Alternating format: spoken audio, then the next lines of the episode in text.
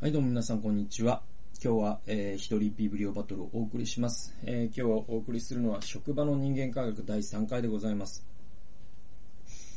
ベン・ウェイバーさん、えー、2014年、早川書房から出ている本でございます。で、ずっとですね、あの、まあ、あの、ウォーターサーバー効果とかね、バナナタイムとか、まあ、そういうね、あの、職場のアーキテクチャですね。えー、休憩時間であったりとか、どこにウォーターサーバーを置くかとか、そういったことが、その、えー、職場の人々の交流を促し、そして非公式な会話ですね。そういうことが起こることで、職場のその技術が、えー、広がっていく。で、そういうことの効果って計り知れないんだよ、みたいな話をずっとしてきてるんですけど、え第3回に入ってですね、えー、ついにこの話が出るんですね。それが、あのバーチャル、バーチャルな会合ですね。つまり、まあ、在宅、そしてホームオフィス、ね、えー、テレワーク、で、こういったことですね、その、まあ、ズームを使って仕事をね、皆さんされるようになってきてると思うんですけれども、じゃあそれって、えー、っと、どうなのって話ですよ。あのー、結構その技術礼賛、礼賛主義者みたいなね、えー、人の中にはもうこれズームでいいんじゃねと。ね、もうオフィスとか売り払ってね、えー、もうみんなが、えー、その、ズームで仕事をするようになる未来みたいな風になるんじゃないみたいなことを言う方が、あおっしゃる方がいるんですけれども、えー、それに関しては実は留保が必要で、まさにこのベン・ウェイバーさんはその辺のことも結構ですね、その企業で実験してるんですよ。じゃあ何があったか、何が、あのー、分かったかというとですね、あの、チームビルディングとか、そしてあるね、チームで仕事をするときに、えー、生産性っていうことをね、指標にした場合、一番やっぱり効率が高いのが、は今でも face to face なんですよ。 face to face の、えー、会議をするのが一番チームビルディングにしても、生産性にしても高まるんですって。はい。で、えー、こっからがまた面白くて、その次はですね、あの、3パターンやったんですよ。それは、えっ、と、 face to face だけのパターンですね。で、もう一個が、顔合わせがあるバーチャルっていうパターン。つまり、えっ、ー、と、ズームとかで仕事をするんだけど、ズームで会議するんだけど、その前とかに、あるいはその中間地点で会うんですよ。ね。で、実際に会ったという状態の中でズームをする。また、ズームをして、その要所要所で時々、えっ、ー、と、オフラインの会議を挟んでいく。で、これが2パターン目。3パターン目が、えー、バーチャルだけっていうですね。えー、それを比べたっていうのがあるんですね。え、152ページ。一般的にバーチャルなチームは同じ場所で働くチームよりもずっと生産性が劣ると。えー、お互いの信頼も低いし、仕事を終えるのにも時間がかかる。で、まずね、皆さん、この現実はやっぱり受け入れるというか、知っといた方がいいと思いますよ。あの、いや、ズームの方がいいんじゃね？効率的なんじゃない？えー、ね、そういう言説、確かにえー、よく聞かれるようになりましたし、無駄な会議が減っていいとかっていうのもありますし、えー、それは別に、うんと、間違いでもないんですよ。その、ま、無駄な会議をしてたんだったらやめ、やめたらよかったんで。で、それを、ズームになって気づいたっていうのは、まあ、気づくのが遅かったってだけで別に、あの、ズームだから気づいたってわけじゃなくて、もっと早く気づいてる人は気づいてたわけですよ。じゃなく、でも、あの、厳然たる事実としてですね、実はバーチャルで会議をした時って、あの、会議効率は落ちるんです。で、これも考えたら当たり前の話で、あのー、要はテレワークのね、会議って情報量が圧倒的に少ないんですよ。で、それ何かっていうと、言葉しか伝わらないじゃないですか。で、もちろん表情とかも多少伝わりますよ。だけど、この人間のね、その声色であったりとか、ね、その、えー、顔のね、顔色ですよね。あと顔の、その表情のニュアンスであったりとか、そういう非言語情報って、あの、言語学者によるのににもよるんですけれども、あのー人がね、会話をするときに、言葉による情報って全部の情報伝達の大体3割ぐらいっていう言語学者もいるぐらいです。じゃあ、あとの7割って何なのっていうと、身振り手振りとか、その人の目のね、その視線の送り方とか、顔色とかまさにですね、えー、声のトーンとか、いわゆるそのメタ情報ですね。その言語、言語ではない、えー、情報、非言語情報、ボディーラングエージとか、えー、その人の距離の取り方とか、そういったものが実はコミュニケーションの7割をね、占めるという言語学者もいるんですよ。で、えオンラインの会議ってその7割のほとんどを犠牲にする形で3割だけで会議をしてるじゃないですか。そうすると、やっぱり効率は落ちる。当たり前の話なんですね。だから仕事を終えるのにも時間がかかるわけです。で、ミシガン大学のエレナ・ロッコは、えー、分散されたチームの業績低下の予防策を検証する巧妙な実験を行った。ロッコは face-to-face のグループの方がリモートワーカーのグループよりも 効率的かどうかだけを調べる代わりに、ある実験的な状況を作り出した。一旦全員に顔を合わせてもらい、その後で解散して別々の場所で作業をしてもらったのだ。他のチームメンバーと顔を合わせ、相手の雰囲気をつかめば、その後でチリジリになっても、相手にうまく対応したり、より深いレベルで対話したりできると考えたからだ。えー、彼女の研究では face-to-face のチームの業績が最も高かったが、最初に顔を合わせて、その後別々の場所で作業したチームも僅差だった。ね。で、最初から別々の場所に分かれて作業したグループはダントツの最下位だった。この研究からわかるのは、毎回は現実的ではないにせよ、えプロジェクトの開始前に全員で顔合わせをするのは数枚の高級航空券を買うぐらいの価値はあるだろうということだ。これあの、まあ、要は、あの、多国籍企業なんかだと、もう ね、ある一つのプロジェクトをですね、えー、東京の社員と、ロンドンの社員と、ニューヨーク支局の社員と、ロサンゼルスの社員と、シドニーの社員で、ね、えー、もう5つの場所に、えー、それぞれに配置されている、えー、中から抽出された、あ12のメンバーで、じゃあプロジェクト始めましょう、みたいなことだって、ね、極端な話、あるわけですよ。で、そういう時に、あのー、もう最初から最後までリモートでやるっていうのも圧倒的に作業効率落ちるっていうのが、まあ、これ、このね、えー、実験からわかることなんです。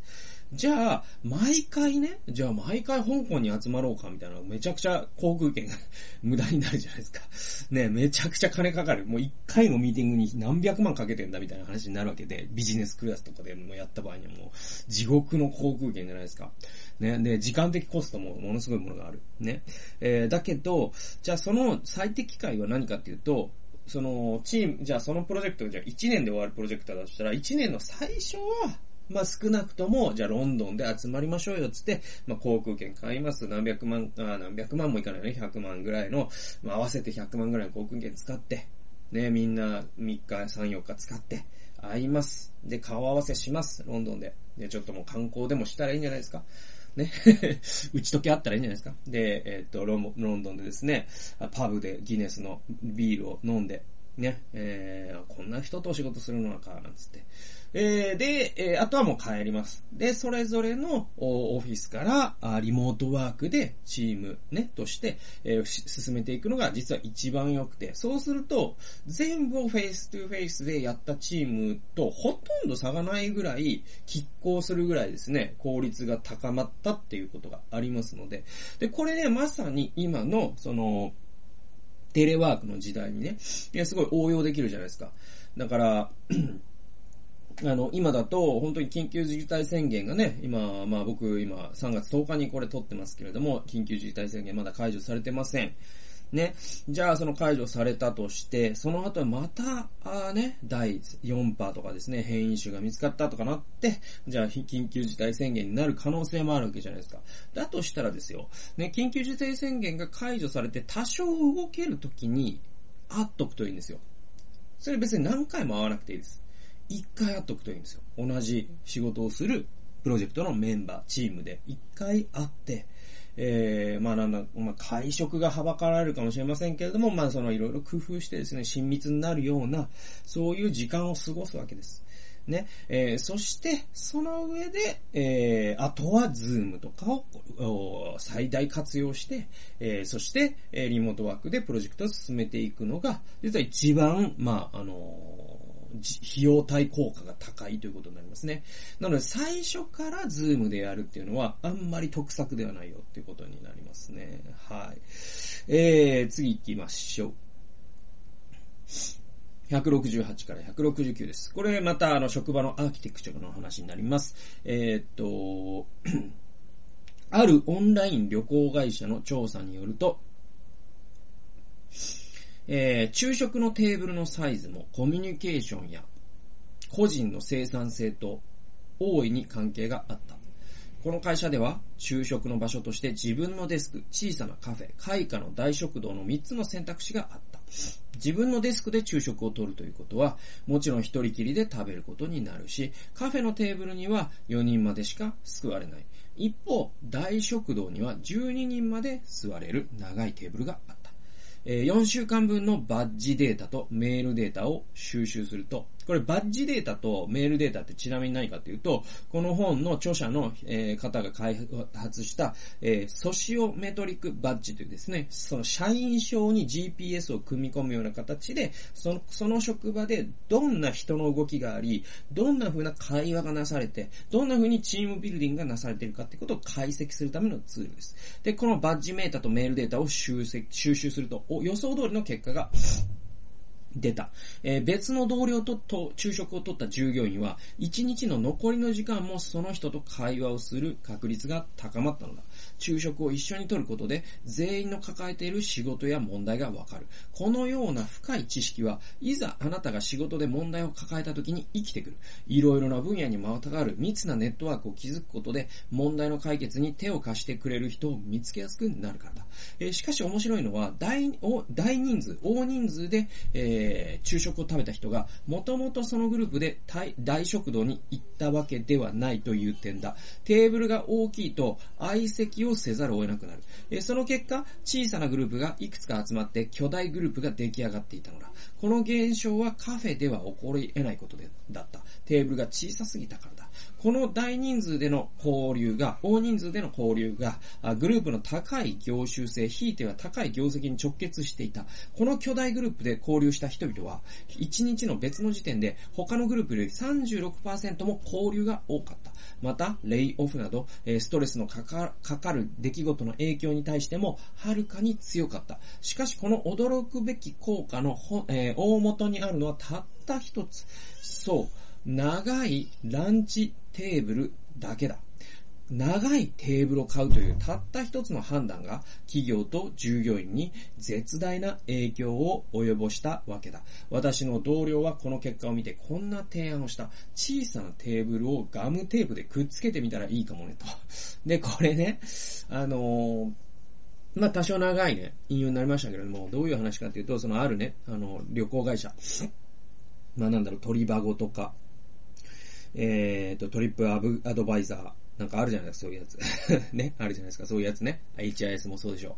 う。で、そういう旅行会社で調査を行ってたんですね。で、それは何かというと、3パターン、3パターンの人々を観察しました。それは、自分のデスクで、えーしえー、食事を、昼食、昼飯を食べる人。もう一つは、4人ぐらいのカフェ4人ぐらいのテーブルがある、4人ぐらいが座れるテーブルがあるカフェのテーブルで、えーえー、食事を食べる人。で、もう一つが12人ぐらい座れる長テーブル、でかいテーブルで、えー、ね、うん、食、えー、昼食を食べた人。で、これを、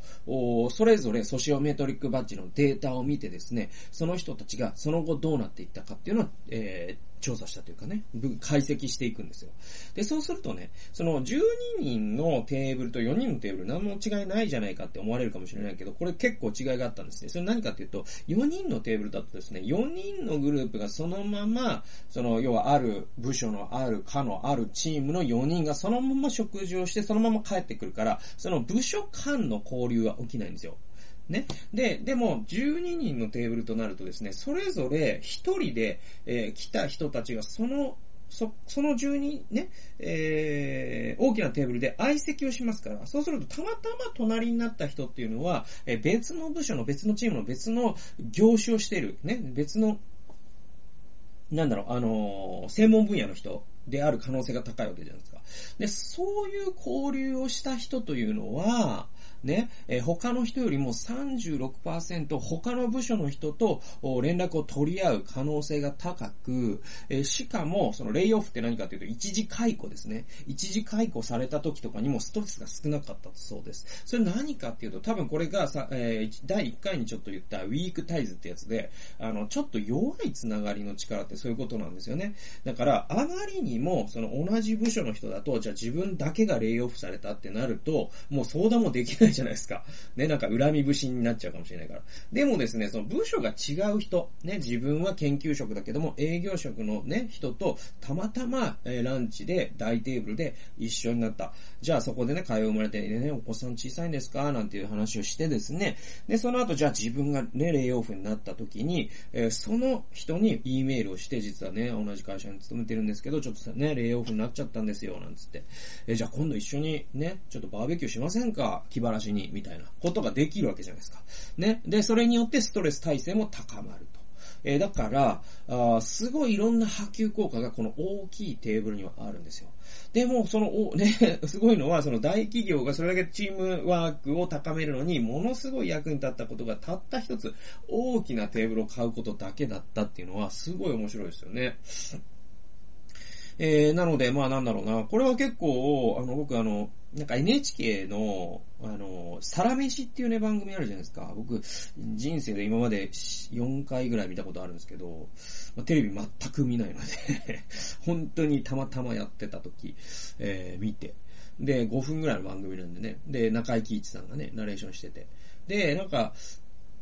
結こう、まあ、いろんななんか僕もちょっとほんと詳しくないんだけど、なんか、僕が見た回ではですよ。あの、その会社中小企業で、で、社長さんが、毎日なんかスープかなんか作るんですよ。その従業員全員のために。だから従業員は、お米とおおかずを持ってこればいいみたいな。で、なんかでっかいズドーンとね、テーブルがあって、そこでもう従業員全員が顔を合わせてね、なんか食事するみたいな。もう本当になんかキリストと12人の弟子みたいになってて。だから多分その職場ってさ、絶対チームワークいいよなとか思うじゃないですか。ね。で、まあいろんな風景があるでしょうけど、僕が以前勤めてたね、職場では、やっぱりその、自分のデスクで、しかももう時間もバラバラにね、食事をとるという、そういうね、あのーまあいろんなね、その、要は、揃えれないっていうのもあるし、業務上ね、揃えれないっていうのもあるし、まあそういうところに別にね、やっぱ金かけれないとか、まあ、いろんなあれがあるんでしょうけど、そういう感じだったんで、えー、やっぱりその、食事を通したチームビルディングっていうのはやっぱりあんまりなかったかなって感じがしますね。誰がいつご飯食べてるかわかんないし、自分も一人でささっと5分ぐらいでも書き込んでね、えー、現場に出ていくみたいな、そんな感じでしたね。だから、なんかせっかく、やっぱ昼食っていうのはどんな職場でもやらなきゃいけないことなんだから、やらなきゃいけないことなんだったら、せっかくだったら、その、ね、チームビルディングにプラスのやり方をすればいいんで、やっぱりまあ今ね、コロナ禍でなかなかやっぱ一覧方式みたいなね、ああいうこう古食みたいな方に行きがちですけど、やっぱりですね、まあコロナ禍がですね、明けた暁には大テーブルで取るっていうことの効果、やっぱり見直されるべきなのかなと思いますね。えー次行きましょう。えー172ページ。また、リモートワークの話に戻ってきます。えーリモートワークは決して一時の流行ではないし、今後も広がり続けるだろう。しかし、リモートワークを効果的にするためにも、もっとコミュニケーションに目を向けるべきだ。 face-to-face の会議はコストではなく投資だと。ね、物理的なスペースにほんの少し投資するだけで、えー生産性や仕事の満足度の向上という形で何倍にもなって跳ね返ってくるのだ。えー企業はこれからも、えー物理的なスペースを協調や行動のパターンを変える大事な道具と捉えるべきだ。レオフィスのレイアウト、家具の種類、リモートワークの承認は、え企業や従業員の成功に大きな影響を及ぼす。え距離なんて関係なくなったわけではない。いや、今今まで以上に我々の生活にとって中心的な位置を占めるようになっているのだと。まあ、あの、リモートはこれからもね、絶対広がっていくよと。まあ、あの、このね、著者のベン・ウェイバーさん言うんですけど、まあ、あの、ベン・ウェーバーさんはここまで広がるとは思ってなかったでしょう。この時点では。2014年では。でも今もう本当にもう、うんと、ね、コロナという外圧によって、もうリモートワークというのは、ああもう、なんだろうね。広がらざるを得なかったということがあります。で、えー、でも、ベイ、ウェイバーさんここで指摘していることは、やっぱりそれでも真実だと思うんです。それは何かというと、えー、 face-to-faceの会議っていうのはコストではなくて、やっぱり投資なんですね。で、さっきのそのリモートと組み合わせた、えー、研究からもわかるように、 face-to-faceで出会、えー、話、打ち解けたという経験が、やっぱりどれだけチームビルディング、そしてこう、ね、生産性につながるかわからない。ね、えー、なんで、あのー、すごい大事です。あと、そのオフィスも、の、例えばこうね、観葉、こう、観葉植物、えー、別に増加とかでもいいんですよ。人口増加、人口観葉植物でもいいんで、えー、そういう緑を配置するとかですね。あと壁をなんかね、そのステンレスとかじゃなくて、えー、ステンレス？なんか本当に、ね、冷たい雰囲気とかじゃなくて、ウッディな感じにするだけで、えー、すごい職場の雰囲気良くなったりとか、あ本当にいろんな工夫ができますよね、職場ってね。で、職場にね、本当に大きな犬を飼うとか、もうそういうのとかも本当最高だときっと思いますし、なんかね、そういうのって無駄と思われがちですけれども、実はものすごい、その波及効果の高い投資なんだということを経営者が分かってるかどうかですね。これが本当にですね、その生産性が高まる企業と頭打ちになる企業の、実は盲点になっている違いだったりするんだよっていうのを、ベイベーバーさんは本書を通じて、えー、指摘してるわけです。です。はい。でね、なんかね、僕ね、あの、東博樹さんっていうですね、僕が本当に尊敬している、その思想家の方がいらっしゃいます。で、この方、要はそのアカデミックな世界に哲学者が引きこもったことによって、日本に、日本のですね、そういう、えっ、ー、と、アインテリという、あの、アインテリっていうですね、丸山正夫の言葉があるんですけど、そういう、いわゆるその、プロフェッショナルではないインテリの人っていっぱいいるわけですよ。で、そういう人が、を、えっ、ー、と、その、本当の哲学者たち、つまり学者たちが、要は相手にしなくなっちゃったんです。つまりその学術論文とか、ピアレビューとか、そういう学術の世界に引きこもることで、そういう人は相手にしなくなった。じゃあ、そういうアインテリが、じゃあ今どこに流れたかっていうと、結局、まあ、右翼に流れちゃった。えー、保守とか、ネトウヨとか、そういう方に流れちゃった。これが、まあ、日本の思想を破壊したんだっていうふうに、えー、東博樹さんあるところで話してました。で、東博樹さんは、じゃあそういう、えー、要は、あのー、大衆一般の中にいるインテリ、知識人の人たちに向けた言葉を語ろうとすると、あの、学者になっちゃダメだという確信があるんですよ。で、東博樹さんなんてもう学者、波の学者では届かないぐらいの、その学識もあれば、思考力もあれば、能力もある人ですけれども、あえて彼は学、そういうね、学問の造形の塔から飛び出してですね、会社経営者になったんですよ。それで、彼は会社、ね、言論という株式会社言論という会社を作ってですね、そしてその言論というプラットフォームでいろんなことを、こうディスカッションしたり、それをショーアップしたりとかですね、その雑誌を発行したり、まあ、いろんなことをすることで人に考えさせる。それによって、こう、日本の民主主義のレベルを上げるとか、まあ、そういう本当に公共心を持った方で、本当僕尊敬してるんですけど、で、彼の本もね、何冊か買って読んだことあります。で、えっと、この東博樹さんが言ってたのは、これちょっとね、話ちゃんと戻ってきますからね。えー、それ何かね、ある時言ってたのが、あのね、飲み会をしなくなると職場がおかしくなるって言っててで、これなんかいかにもね、全時代的な昭和的ななんだこの老害はと言われるかもしれないけど、東さんは本当に自分が中小企業の社長になってみて、本当に実感としておっしゃってたんです。だから、えっ、と、2ヶ月に1回か月に1回の飲み会をね、するっていうのを、なんか絶対どっかで必要、なんか必要だっていうことを彼は皮膚感覚で感じたんです。で、そこでいろんな仕事外の愚痴を言えたりとかすることで、こういろんなことが円滑に進んでいく。でも忙しくて飲み会ができない時期が3ヶ月とか4ヶ月が続いていくと、何か大きな問題がドカンって起こるんですって。で、これも経営的な、もう経営原則だって言ってて、なんかそれもちょっとね、今思い出しましたね。だからこれ大テーブル理論ですよね、まさにね。えー、そうですね。次はですね、どうしようかな。今24分ですね。なるほど。なるほど、なるほど。はい。えーっとね、そうですね。じゃあ最後の引用行きましょう。185から188でございます。えー、結構長いんで、ちょっと読みますね。えー、これね、あの、個人タスク効率、処理効率のみが問題となるサーバー企業っていうのがあります。で、サーバー企業、つまり、もう本当にそれぞれのエンジニアがそれぞれ黙々黙々仕事をするというような、えー、そういうね、企業ってあるじゃないですか。プログラミングのね。で、そういう企業についての話です。で、繰り返すが、企業側から見れば大事なのは個人的な行動とスキルだけのはずだ。他の人々と会話する時間は基本的に時間の無駄だ。だから業績と最も関係が強いのは、従業員の会話の相手だと判明した時の会社の驚きようを想像してみてほしい。つまり、そのベン・ウェイバーさんはある企業をね、コンサルタントしました。それは、その、プログラマー系の、本当にもくもく仕事をしてくれればくれるほどいい。まあ、あの、アニメーター、アニメーション企業とかもね、そうかもしれないですよね。ねもうなんか、手を休めて、他の隣のデスクの人と雑談をするなんてもう無駄の極致だから、そういうものをどれだけなくすか。もうデスクとデスクの間に壁を作ってですね、そういうのを阻止するみたいな、そういうね、マネージャーのマインドの人に、えー、このベン・ウェルガーさんはコンサルをする中で、いや、違うよと。あのー、もう実証的にそのバッジをつけて、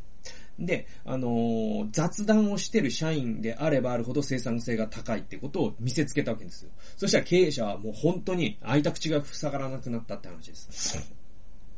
で、だから、業績と最も関係が強いのは従業員の会話、ああ、そうですね、今読んだところですね。で、具体的に言えば、えその従業員の社会的ネットワークがどれくらい密かが生産性に大きな影響を及ぼしていた。この場合、従業員が活発に会話し合う集団集団と会話すればするほど、その従業員の生産性も高まった。しかもそれは小さな効果ではなかった。従業員が密な集団の中でえ会話をする時間を10%増やすと、え企業に月間およそ10万ドルの増収をもたらした。これすごいですよね。だから、えっ、ー、と、従業員が、ね、雑談に、今よりも10%長く時間を過ごすと、月に1000万円企業は増収したんですって。これすごいですよね。だから、その、マネージャーが考えてたのと全く逆だったんですよ。マネージャーは雑談を減らそう減らそうとしてたんですけど、逆だってことが分かった。でね、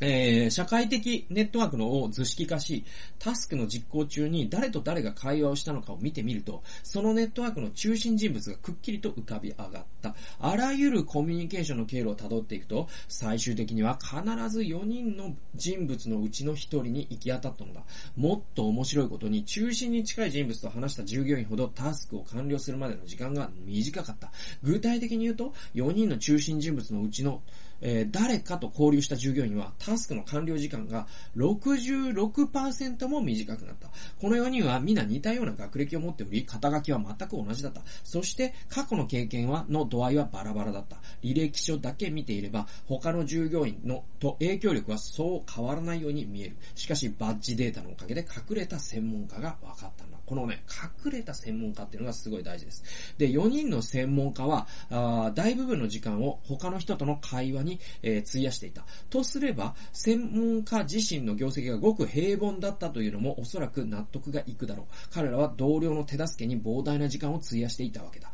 組織にとってはこれは必ずしも悪いことではないが、2つの問題を引き起こす。まず、専門家から見れば評価されていないように感じる。彼らのアドバイスのおかげで、えー、部門全員の業績が上がっているるのに、同僚ばかりが評価され、専門家の給与は一切上がらない。自分の貢献を会社から公式に評価されることもない。えー、貢献が認められて精進でもすれば話が別だろうが、あ肩書きは他の全員と同じだった。もう一つ会社にとっての問題点は、経営陣が知らず知らずのうちに部門全体の業績を損なってしまう恐れがあるということだ。えー、業績の数値だけを見て、経営陣が専門家の一人一人に、えー、別の役割を、おあ、専門家の一人に別の役割を割り当て、同僚に対する業績の向上効果をなくしてしまっていたかもしれない。えー、単純にこの企業は専門家が重要な機能を担っていることに気づいていななかったわけだ。また専門家たちがついに痺れを切らし、自分を評価してくれる別の会社に転職してしまうかもしれない。どちらにしてもこの部門にとっては大打撃だろうと。このね、あのー、非公式のね、専門家、隠れた専門家ってめっちゃ大事で、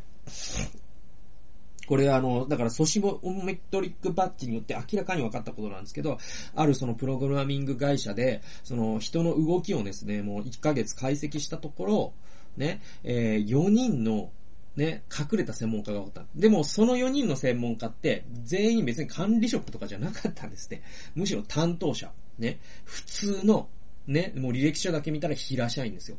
でも、専門家が浮かび上がってきた。それ何かっていうと、その人と話すと、話した人の、その後の生産性が著しく上がるってことですよ。で、まあ、いろんな人と雑談するんだけど、最終的にはその4人に集約されるんです。で、これって多分皆さんもですね、職場で経験あると思うんですよ。例えばですよ、なんだろうな、まあ、まあいろんな業種で考えられるんだけど、僕ちょっとプログラミングわからないんで、じゃあそうですね、まあ、あの、まあ僕のちょっとわかる話にしてごめんなさいね。皆さんにはちょっとわかりづらいかもしれませんけども、以前僕が働いてた職場ではですね、あの、食肉衛生検査所という獣医師のプロ集団です。で、17人の獣医師が、その、ね、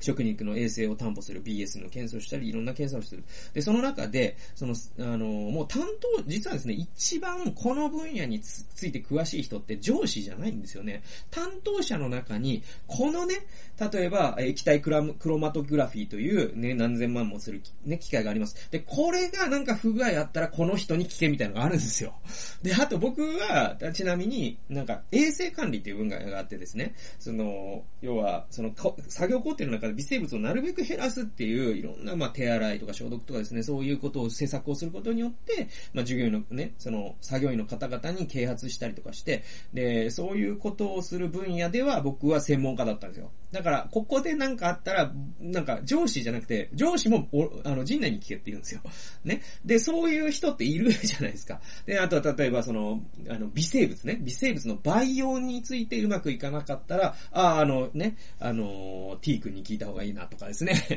ね。なんか、あの、ピペット操作とかでなんか詰まったとかなったら、あ、あれは S さんに聞けばいいなとかですね。そういう、その、この分野だったらもうこの人みたいなのがあるんですよね。だけど、じゃあその人が特別給料が高いかって言ったら、給料高くないじゃないですか。で、その人が出世するかって言ったらしないじゃないですか。でも、その人がいることで、どれだけ企業全体の能力が底上げされてるかということが、実は、マネージャーね、つまりその、上司、えー、もっと言えば、まあ、大きな組織だと人事部には見えてないんですね。これがもたらす損失がどれだけかってことですよ。つまり、その、すっごい優秀な、ね、隠れた専門家が、ああ、もうなんかここでは評価してくれないから、あの、ちょっとやめよとかって言ったら、ものすごい大きな損失があるのに、それに人事部が気づいてさえないっていうことが悲劇なんですよね。で、まあちょっと話をね、えー、遡りますと、やっぱりこのネットワークを図式化することに分かってきたことは、によって分かってきたことは、さっき言ったね、そのアニメーターのじゃああれにしましょうよ。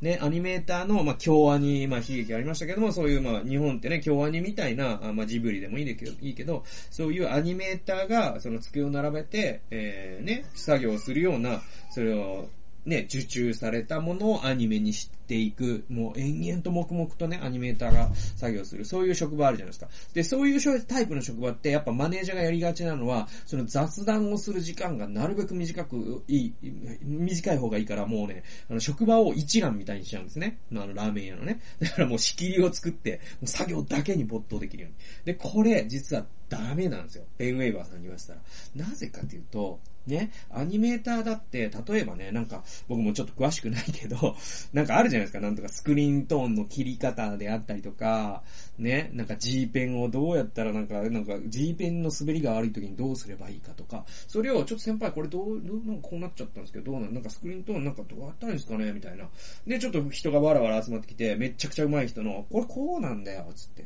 最後のね、このね、指の返しなんだよ、なんつって。で、そしたらもうこの波及効果たるや、もののすごいものがあるんですよ。でも雑談を一切なくそうとしてしまうと、それが全く起こらないんで、従業員の、ね、その、ボトムアップが起こらないんですよ、能力の。ね。なんで、これね、本当に、あの、日本型管理、これまあ、これは別に日本の企業じゃないけど、結構日本の、あの、マイクロマネジメントっていうかね、すべてを管理しようとするかん、ね、管理職が多いとされてますから、日本の企業って。で、そうすると、やっぱり、あなんか雑談、雑談とかを喜ばしく思わないみたいな風になっちゃいがちですけど、それやると、逆に業績下がりますよっていうことが、まあ、ベイウェーバーさんが実証的に突きつけてることなので、えー、もしね、皆さん中間管理理職の方とかいらっしゃったら、やっぱり担当者同士でそうやって飲みに行くとか、本当に奨励した方がいいと思いますよ。で、それで別に上司の悪口になってもいいじゃないですか。それでうさが晴れるんだったら。で、もっといいのは、やっぱり業、ね、仕事で今悩んでんだよね。営業でお客さん取れないんだよね。でもね、で、この前ね、そのお客さんに、ちょっと名刺渡すときにちょっと工夫したんだよね。で、なんかちょっとあのー、名刺渡すときに、いつもその裏に手書きでちょっと自分の趣味とか書いといて、そうするとなんかすごい、ちょっとね、あの、友達っぽい雰囲気で話せて、もう契約取れたんだよ。みたいなのが、じゃあ、あの、ね、飲み会でされたらもうその飲み会は本当にもう社長にとっては一番喜ばしいことで。でもその社長がいたら、その場所にいたら、そんな会話は生まれなかったかもしれないんで、まあそういうことっていうのはね、本当に管理しない管理といいますかですね、えー、そういうことっていうのはすごい大事だと思います。まあそんなわけで、えー、第3回送りました。えー、もうちょっと残ってるんで、そうですね、第4回、やりますけれども、第4回ちょっと短くなると思いますけれども、職場の人間科学第3回を今日はお送りしました。最後まで聞いてくださってありがとうございました。それではまた次回の動画及び音源でお会いしましょう。さよなら。